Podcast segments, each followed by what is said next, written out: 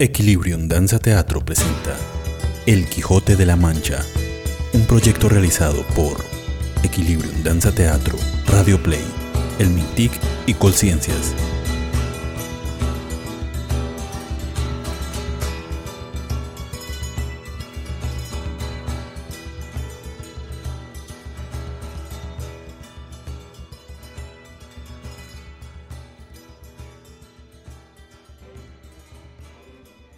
Incansable en cuanto a gastar bromas, el duque advirtió ampliamente a sus criados y preparó la próxima aventura del pobre caballero. Fue entonces cuando empezaron a oírse ruidos espantosos de tambores, cuernos, trompetas y disparos. De pronto apareció un sujeto que se dirigió a ellos. Con esto os digo, señor Don Quijote de la Mancha, que asistáis a las juntas que con motivo de las fiestas de San Jorge se celebrarán en Zaragoza, en las cuales podéis cobrar una buena fama.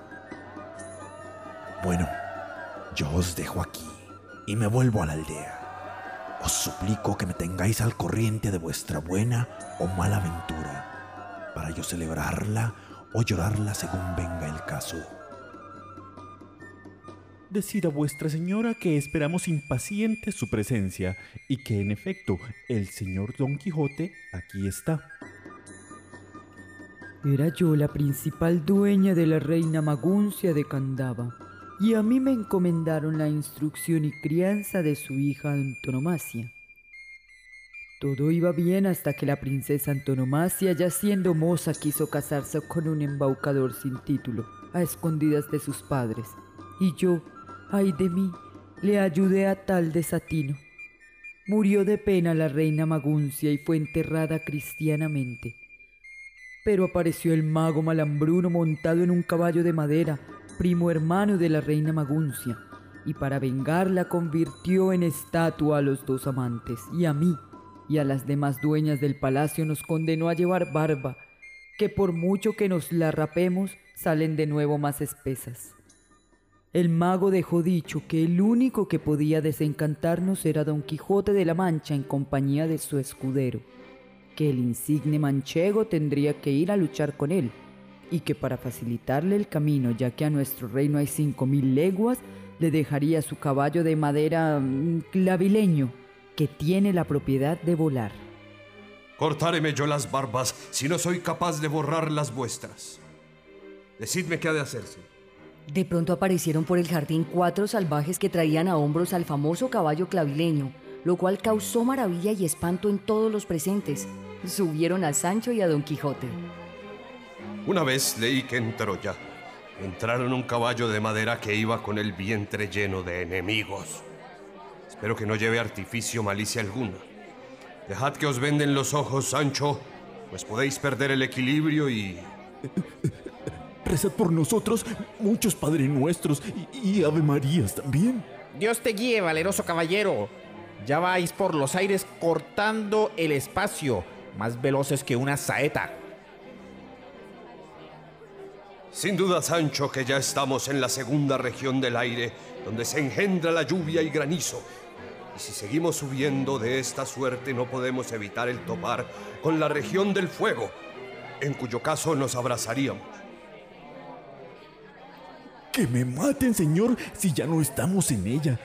Que yo siento un calorcillo que me empieza a chamuscar las barbas. Para Don Quijote y Sancho Panza, la gran cabalgata aérea revivió todas sus emociones. En tierra los duques y demás presentes estaban a punto de reventar de risa y queriendo rematar la aparatosa aventura, le prendieron fuego a la cola de Clavileño, que al estar repleto de cohetes tronadores explotó y voló por los aires, enviando al suelo a sus dos jinetes medio chamuscados.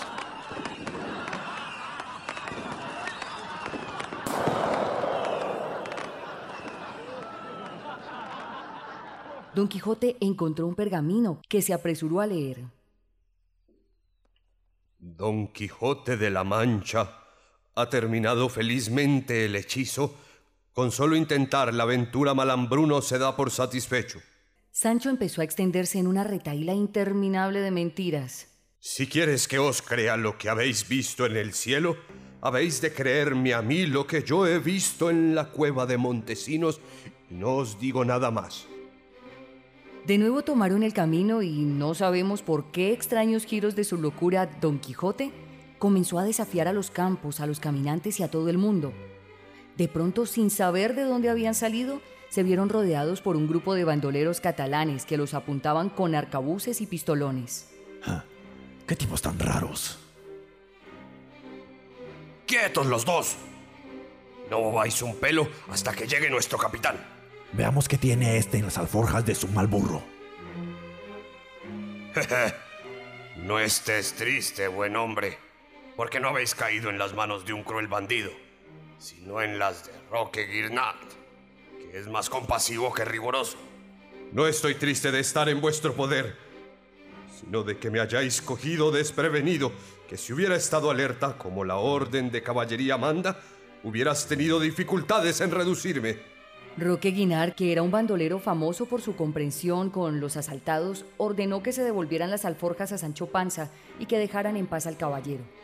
Este tomó sus armas, montó sobre Rocinante y empezó a lanzar un largo discurso. Y bueno será que dejéis esta vida de peligros y bandidaje, pues redundará en la salud de vuestros cuerpos como en el de vuestras almas. Seguiremos, mi fiel escudero, camino de Barcelona, que os espera a poco más de una legua y será la noche cuando nos reciban en Ciudad Condal. La primera parte de la historia de Don Quijote, que ya había sido impresa y divulgada, comenzaba a hacerlo famoso, así como a su inefable escudero Sancho Panza.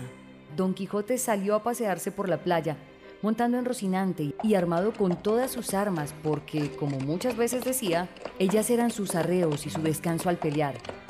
De pronto, vio a lo lejos un jinete que venía hacia él. Insigne caballero y jamás ponderado Don Quijote de la Mancha. Yo soy el caballero de la Blanca Luna y vengo a que confieses que mi dama es mejor en todo que la tuya. De lo contrario, tendré que luchar contigo y matarte. Pero no quiero otra cosa, que si peleamos y te venzo, vuelvas a tu casa y no toques tus armas en un año. Si me vences tú, dispón como quieras de mi cabeza, mis armas y mi caballo. Caballero de la Blanca Luna, cuyo nombre para mí es desconocido. Yo os haré jurar que no hay dama equiparable a doña Dulcinea del Toboso Acepto vuestro desafío. Tomad pues el terreno que queráis y disponeos a cumplir mi deber como se debe. Toma, toma, no me vencerás. Toma, toma. Alto, caballeros. ¿Podéis decirme cuál es la causa de ese torneo? Señor, la causa es cosa de hermosura y el vencido ha de confesar la superioridad de la dama del vencedor. Pues si no hay otro remedio sino confesar o morir, y el señor Don Quijote acepta el desafío, adelante, y allá vosotros. Atendedme en este difícil trance, ilustre llamada Dulcinea. El caballo del de la Blanca Luna era mucho más ligero que Rocinante el encontronazo se produjo llevando la peor parte nuestro pobre Don Quijote, que cayó rodando por los suelos junto con Rocinante. Vencidos sois, caballero y aún muerto, si no confesáis las razones de nuestro desafío. Dulcinea del Toboso es la más hermosa mujer del mundo, y yo, el caballero más desdichado de la tierra. Aprieta, caballero, la lanza y quitadme la vida, pues me has quitado la honra. Eso no haré yo. Por mi vida, solo me contentaré con que os retiréis un año en vuestra casa sin tocar las armas y sin buscar aventuras. Consintió don Quijote y dio palabra de noble caballero. Sancho, triste, apesadumbrado, veía a su amo derrumbado. Don Antonio siguió al caballero de la Blanca Luna, vio cómo entraba en un mesón y sin dudarlo un instante se fue hasta el lugar, donde salió a recibirlo el mismo caballero.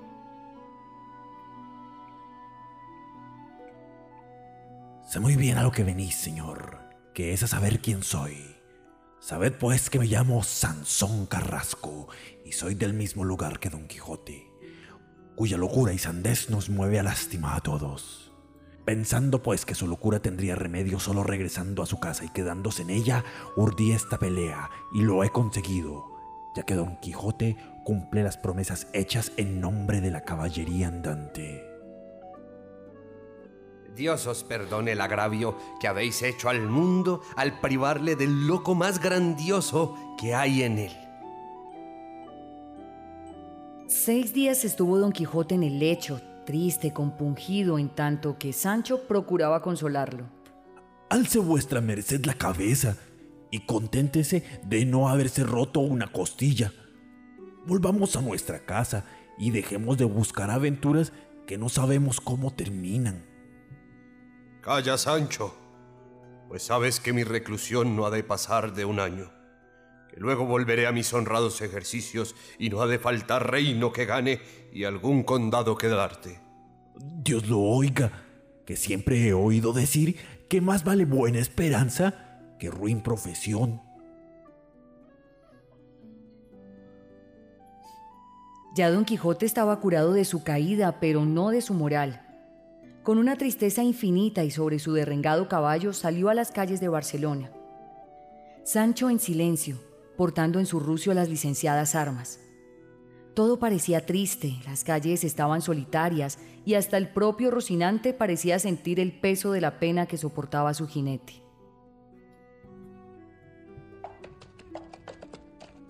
Aquí fue Troya. Aquí perdí mis alcanzadas glorias y no por cobardía sino desdicha. Aquí se oscurecieron mis hazañas. Aquí cayó mi aventura para jamás levantarse. Tan de valientes es, Señor mío, tener sufrimientos en las desgracias como alegrías en las prosperidades. Aquí fue donde nos encontramos con aquellas discretas pastoras que celebraban una fiesta de pastoreo. Creo, Sancho, que en adelante nos haremos pastores tú y yo. Compraré un rebaño de ovejas y nos iremos por esos montes, tocando flautas, bebiendo el agua cristalina de los arroyos, cantando aquí, durmiendo allí sobre el alfombrado suelo verde que nos depara la madre naturaleza. Yo me llamaré el pastor Quijotis y tú el pastor Pancino. Y sin duda caerán en cuenta de esta conveniencia nuestros amigos. Podremos llamar al bachiller el pastor Sansónino o Carrascón. El barbero Nicolás podrá ser el pastor Niculoso. Y el cura podrá ser el pastor eh, Curiambro. Yo tendré como amante a mi Dulcinea, por cuadrar bien su nombre en todo, no se lo he de cambiar. Pues yo llegaré a mi Teresa y la llamaré pastora Teresona, tal cual es ella, de gorda y voluminosa.